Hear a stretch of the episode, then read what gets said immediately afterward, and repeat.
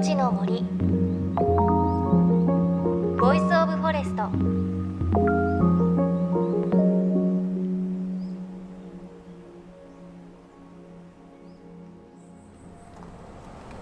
すごい。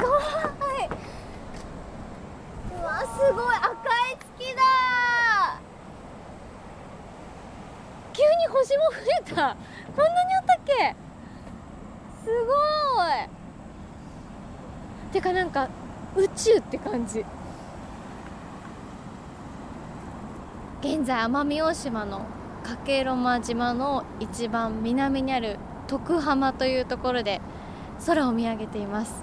今日は皆既月食の日なんですけれども綺麗に見えています。さっきまでちょっと雲があったんですけれど急に雲が晴れて目の前浜なんで音聞こえますかね？波の音もすごく聞こえてるんですけれどもうね天空すごいことになってます。皆既月食。月がちょっと赤くなっていてくっきり見えていてなんかいつも見る月と違うっていうのはなんか 2D じゃなくて 3D こう丸球体っていうのがすごくよくわかる。そんな感じです。でその周りには満天の星です。天の川の端っこ見えたりとか普段東京で北斗七星探すの簡単ですけれどもあまりに星がありすぎるので見つけるのが大変です。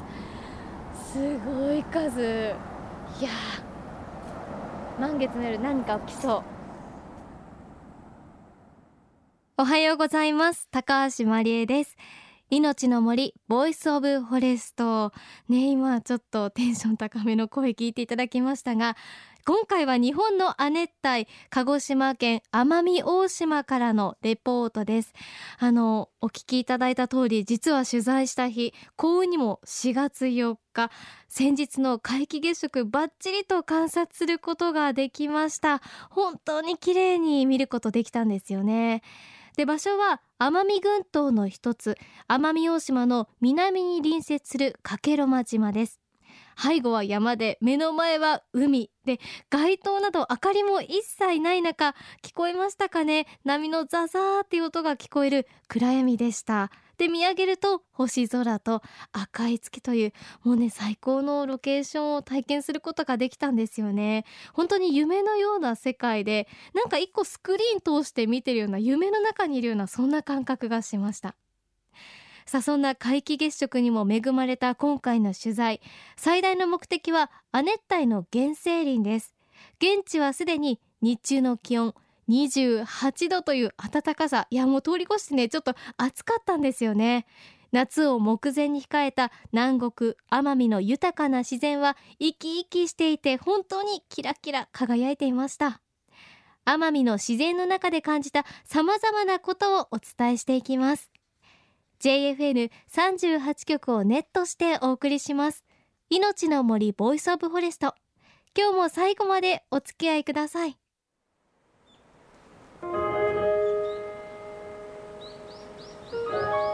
命の森。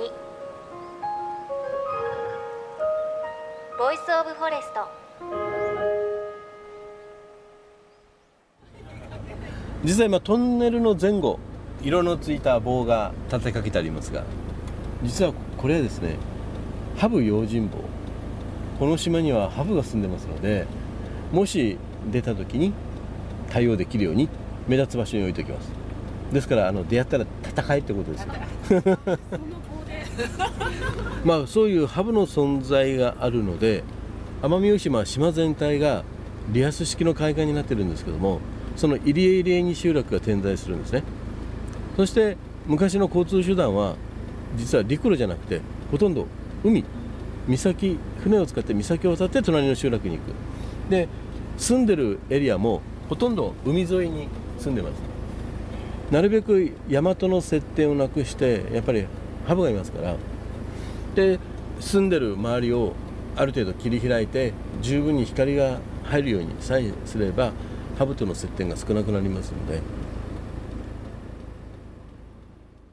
命の森 Voice of Forest。今週は日本の亜熱帯鹿児島県奄美大島の森のレポートをお届けします。今回私が参加したのは観光ネットワーク奄美が主催する金作原探検コースです。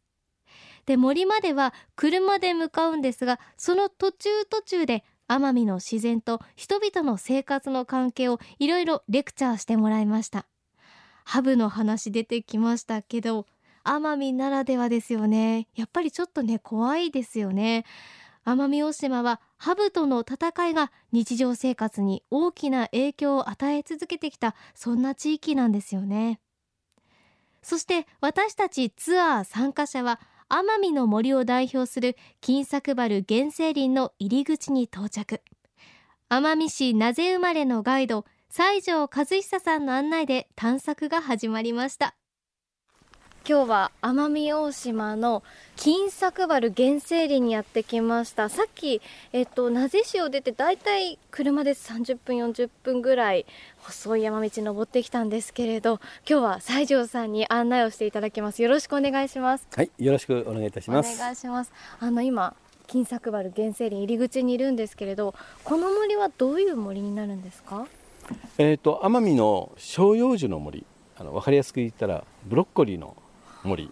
はい。もう山全体がねもこもこもこもこしてたと思いますけども、うん、えー、この中には奄美のクロウサギを代表とする固有の生き物たちがたくさん住んでます、はい、その森の中に声を聞きながら風の音を聞きながら進んでいきたいと思います。じゃあ今日はたくさんのこう植物や動物の声とか教えてください。はい。じゃあ参りましょう。はいお願いします、はい。気温が涼しい全然下と違う。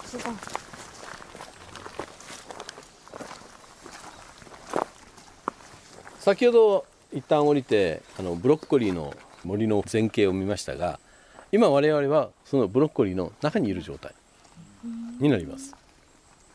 で新緑が出揃った後に実は古い葉っぱがどんどん落ちてきますからこれからが実は落ち葉の時期になります、はい、ですから季節のね展開がこの亜熱帯っていうだけで全然違います。ただし山の風景だけ見てると本当あのこの時期を除くとあとはずっと何の変化もない常緑の森で、えー、唯一、えー、この春先だけが、えー、新緑によって山が輝いてきます。そして、えー、ゴールデンウィークが終わった後早速もう梅雨に入ります。もうね夏の走りになってくるんですけども降水量が増え気温も上がってきます。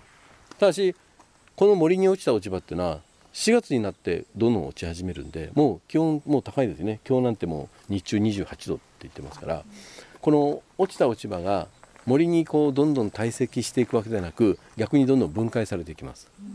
それとまた梅雨になっていわゆる雨とともに水の流れでこの森の栄養分が今度は川を通じて海に運ばれていくんでいわゆる梅雨が終わる6月の後半の大潮の晩にもう森からたっぷりと栄養分が海に入ってますからサンゴの産卵ヤドカリの産卵そしてマングローブの周辺ではサワガニも含めて一斉に産卵が始まります。これが夏の、ね、始まりです。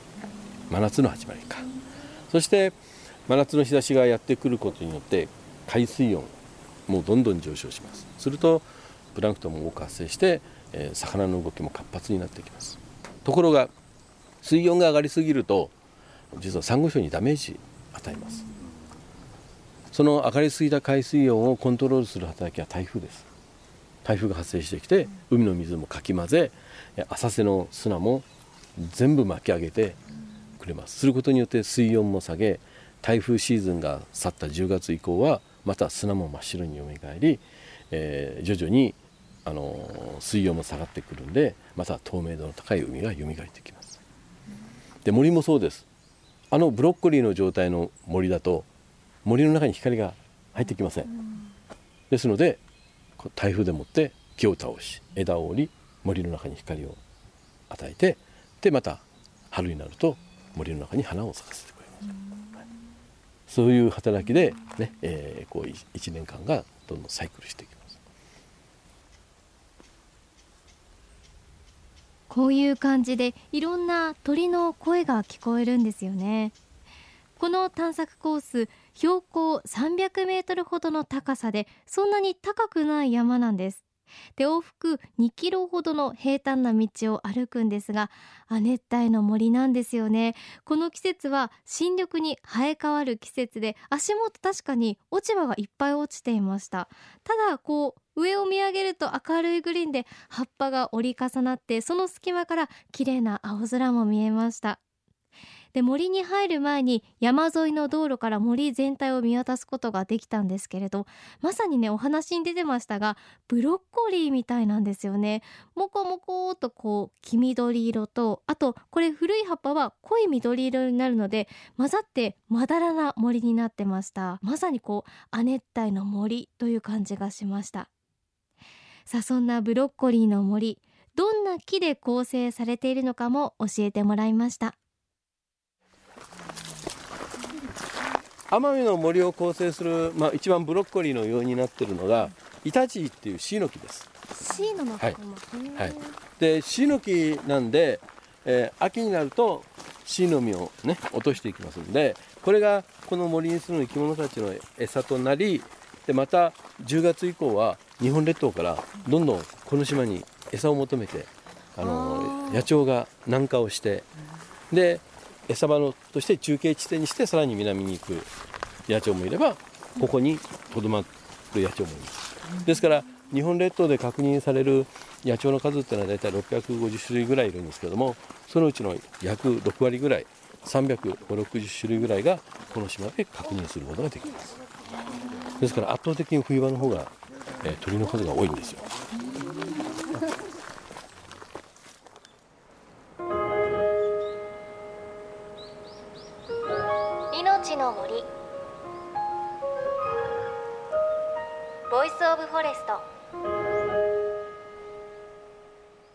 の森 Voice of Forest 今朝は鹿児島県奄美大島金作原の原生林の探索ツアーの模様をお届けしました。本当に森ね気持ちよかったです。すごくこの日気温高くて27、8度あって暑かったんですけれど森に入るとね不思議と風も通ってすごく涼しかったんですよね。あとやっぱりお話でびっくりしたのは台風の存在ですよね。台風ってなんかこう沖縄とか奄美を通ってすごくこう地元の方にとって大変なものだと思うんですがそれが上がりすぎた海水の温度を下げる役割だったりとかあと森の木を倒して森に光を与えてより森を活性化させるというそういう森とか海にとっては重要な役割を台風が持っているっていうのはやっぱり自然ってすごいなそういうサイクルあるんだなという感じがねしましたね。でこの続きですが来週のこの時間にお伝えします。で気になった方たくさんいらっしゃるんじゃないでしょうか。金作原探検コースについては観光ネットワーク奄美のサイトまたはフェイスブックご覧ください。番組ブログにリンクを貼っておきます。ちなみにこれからの季節虫除けなども必須です。ご注意ください。さあそして番組ではあなたの身近な森についてメッセージお待ちしています。メッセージは番組ウェブサイトからお寄せください。奄美大島の森行ったことある方いらっしゃいますかね？命の森 Voice of Forest。お相手は高橋万里恵でした。命の森。 Voice of Forest。